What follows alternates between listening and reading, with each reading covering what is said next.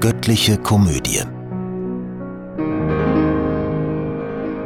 Von Dante Alighieri. Heute gelesen von Manfred Kalsen Fegefeuer. Elfter Gesang.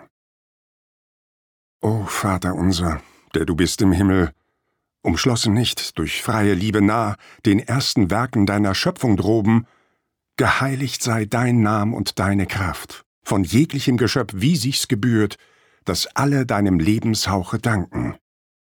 Dein Reich komme zu uns mit seinem Frieden, wir können nicht durch eigene Kraft zu ihm, mit all unserem Verstand, wenn's uns nicht wird. Dein Will geschehe bei den Engeln, die, Hosianna singet, dir den ihren opfern, so wie auf Erden soll die Menschheit tun. Gib heut uns unser täglich Himmelsbrot. Wenn es uns fehlt in dieser rauen Wüste, gehen wir zurück, je mehr wir vorwärts streben. Wie wir verzeihen unseren Peinigern, was wir gelitten, so vergib auch du, in Güte uns und nicht nach Wert und Schuld. Führ unsere Kräfte, die so leicht erliegen, nicht in Versuchung durch den alten Feind, erlöse uns von ihm, der uns bedrängt. O Herr und Vater, diese letzte Bitte gilt nicht für uns, wir brauchen sie nicht mehr, doch für die andern, die zurückgeblieben. So beteten für sich und uns die Schatten um Pilgersegen unter schwerer Last, wie sie im Traume manchmal uns bedrückt, und gingen alle in verschiedenen Ängsten und Müdigkeiten auf dem ersten Sims zu ihrer Läuterung vom Erdendunst. Wenn drüben immer Gutes uns erfleht wird, was können hier die Wohlgesinnten dann zum Danke den Verstorbenen tun und sagen? Pflicht ist es wahrlich, ihnen beizustehen, dass sie den alten Erdenmakel tilgen und rein und leicht zu Sternenbahnen steigen. Wenn Recht und Gnade euch entlasten sollen, so dass ihr bald die Flügel rühren dürftet, nach eurem Wunsche frei emporzuschweben, dann zeigt uns, bitt ich, welcher Hand man schneller zum Aufstieg kommt, und gibt es mehrere, so weist uns nach dem weniger steilen hin, denn der hier mit mir wandert, noch beschwert durch Vater Adams fleischliches Gewand, tut sich trotz besten Willens hart beim Steigen. Die Worte, die sie nun zur Antwort gaben, auf Frag und Bitten dessen, dem ich folgte, kamen, man konnt nicht sehen, aus wessen Mund, sie lauteten Kommt nur mit uns nach rechts, die Straße entlang, so findet ihr den Aufgang, den ein Lebendiger ersteigen kann. Wenn mich das Joch, das Steinerne nicht drückte, das meinen allzu stolzen Nacken bändigt, so dass mein Blick am Boden haften muss, wollt ich den Lebenden, der sich nicht nennt, mir anschauen, wollte sehen, ob ich ihn kenne, und was ich trage, müsst sein Mitleid wecken. Ich war Lateiner. Sohn des großen Tuskers, Wilhelm Aldo Brandesco hieß mein Vater. Ob ihr wohl je gehört habt seinen Namen? Das alte Blut und die hochherzigen Taten der Ahnen machten mich so dünkelhaft, dass ich vergaß, ein Menschenkind zu sein. Verachtend gründlich jedermann, so dass ich daran starb. Wie die Sienesen wissen, und jedes Kind in Campagnatico. Umberto bin ich, und nicht mich allein, die meinen alle plagt der Hochmut sehr und hat ins Elend sie hinabgerissen. Um Hochmuts willen muss ich hier die Last so lange schleppen, bis ich Gott versöhne, da ich's versäumt im Leben, bei den Toten. Ihm zuzuhören beugte ich mich nieder, und einer von den Büßern, nicht der Sprecher, wandte sich unterm hemmenden Gewicht und sah mich an und kannte mich und rief mich, wobei er angestrengt die Augen heftet, auf mich, der ganz gebeugt mit ihnen ging. Oh, sagte ich ihm, bist du nicht Oderisi? Der Ruhm von Gubbio und jener Kunst, die in Paris illuminieren heißt? Ach, Bruder, sprach er, frischer Lachen jetzt, des Franco von Bologna Pinselkünste, er hat den Ruhm jetzt ganz, ich nur zum Teil. Das hätte ich nicht so freundlich zugegeben, solange ich lebte, denn gar heftig drängte im Herzen mir der Wunsch nach Auszeichnung. Für solchen Stolz bezahlt man hier die Strafe. Und noch war ich nicht hier, hätt ich aus Sünden mich nicht zur rechten Zeit zu Gott gewendet. O eitler Ruhm der Leistung bei den Menschen! Wie kurz das Grün am höchsten Gipfel währt, wenn nicht ein Stillstand dumpfer Zeiten kommt. So dachte bei den Malern Chimambue, das Feld zu halten, jetzt gilt nur noch Giotto, und in den Schatten trat des andern Ruhm. Ein Guido hat dem anderen weggenommen den Dichterpreis des Sprachstils, und vielleicht ist schon geboren, der sie beide schlägt. Der Lärm der Welt ist wie des Windes Hauch, der bald von da und bald von dort uns bläst und seinen Namen mit der Richtung ändert.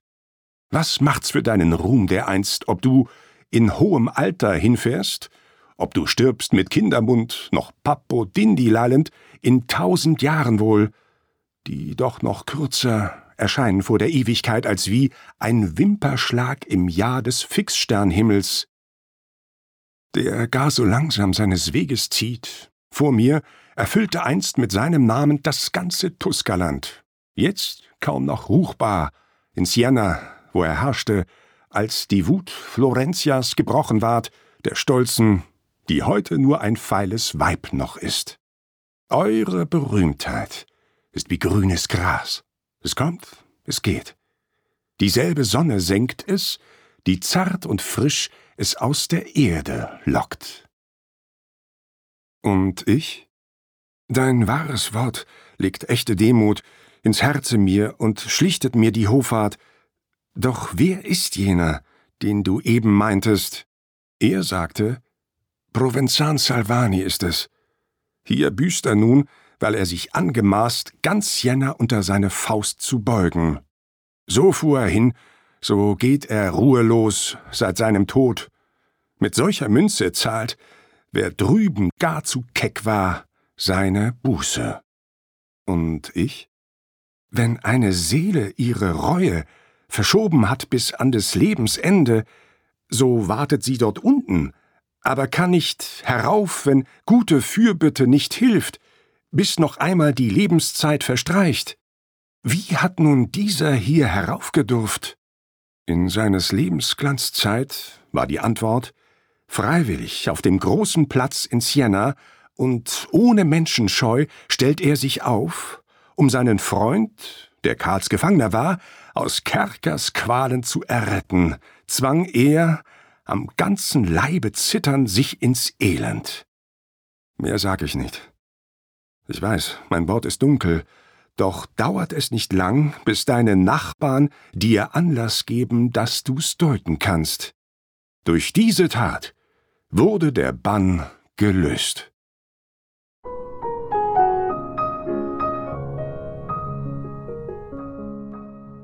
Zwölfter Gesang In gleicher Haltung wie im Joch zwei Stiere schritt neben der beladenen Seele ich, soweit der traute Lehrer es erlaubte. Dann, als er sagte, Lass ihn, geh vorbei. Jetzt ist es Zeit, dass jeder selbst sein Schifflein, so gut er kann, mit allen Mitteln treibe. Da richtete ich mich auf, wie sich's gehört, um auszuschreiten, wenn auch die Gedanken mir noch gebeugt verharrten und gehemmt. Ich regte mich und folgte gern den Schritten des Meisters nach, und beide zeigten wir, wie leicht schon unser Gang geworden war. Da sagt er mir, Schlag deine Augen nieder. Es kann dir nützen, um den Weg zu ebnen, wenn du betrachtest, was die Füße treten.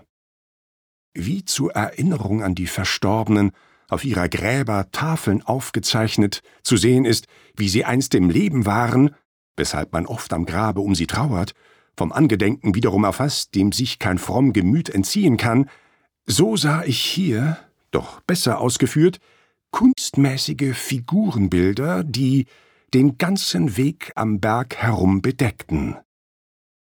Da sah ich das Geschöpf, das edelste von allen Kreaturen, wie vom Himmel es seitwärts blitzeschnaubend niederfuhr.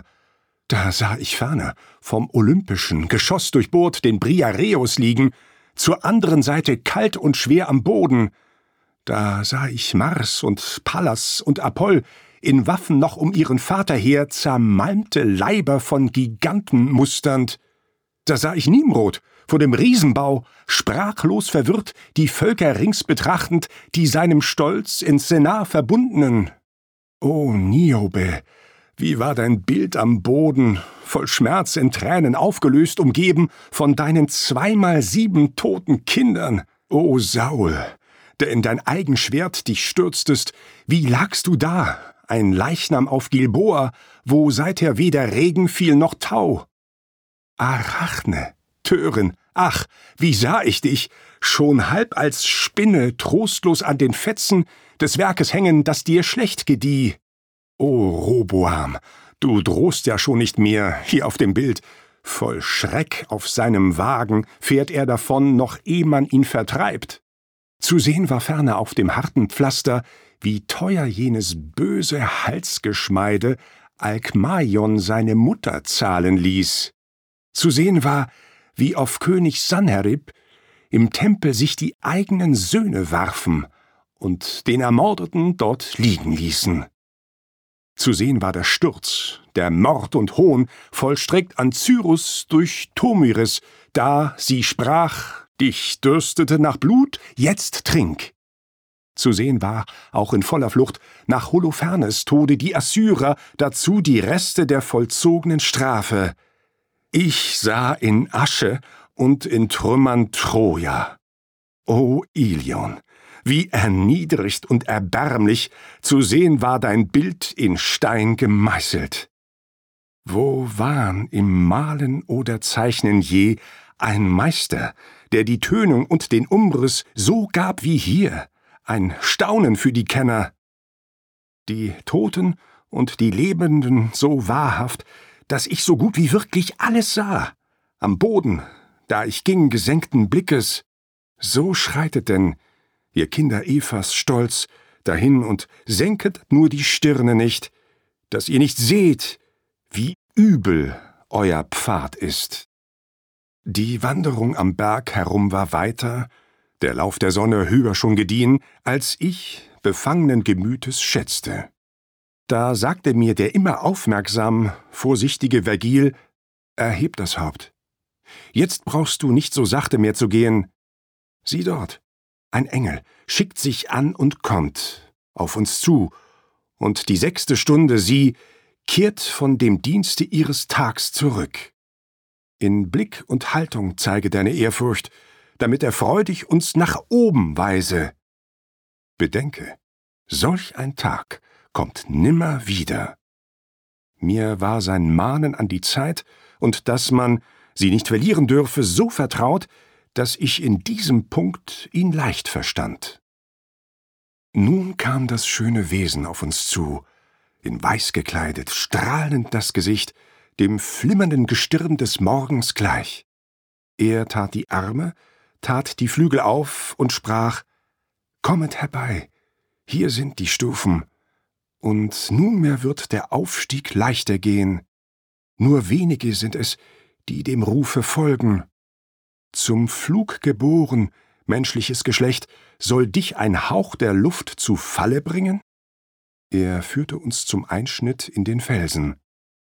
Dort streift er mit den Flügeln mir die Stirne und hieß mich sicher meines Weges wandern.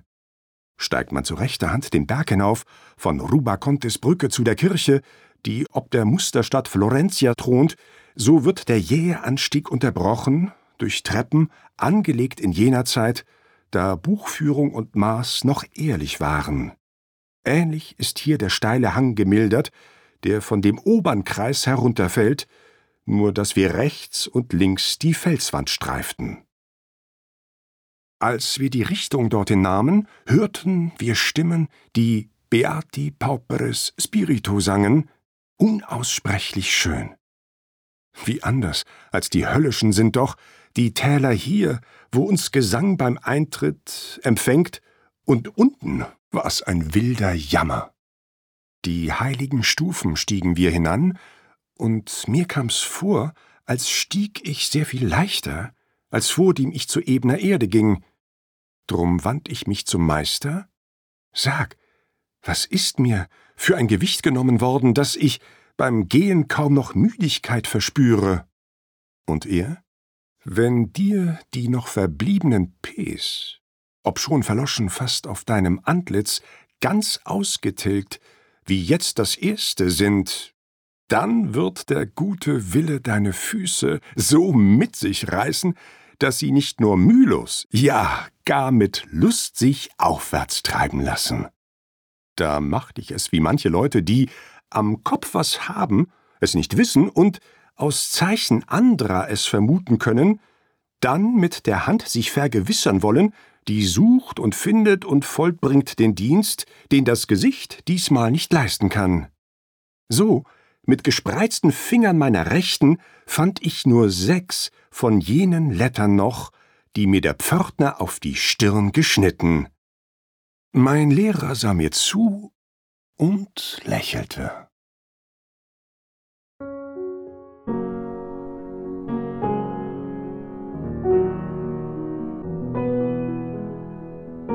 Diese Hörreihe unterstützt die Initiative Solidarität stimmt e.V. Kollegial produziert von Sprecherinnen und Sprechern und 48 Hearts Productions.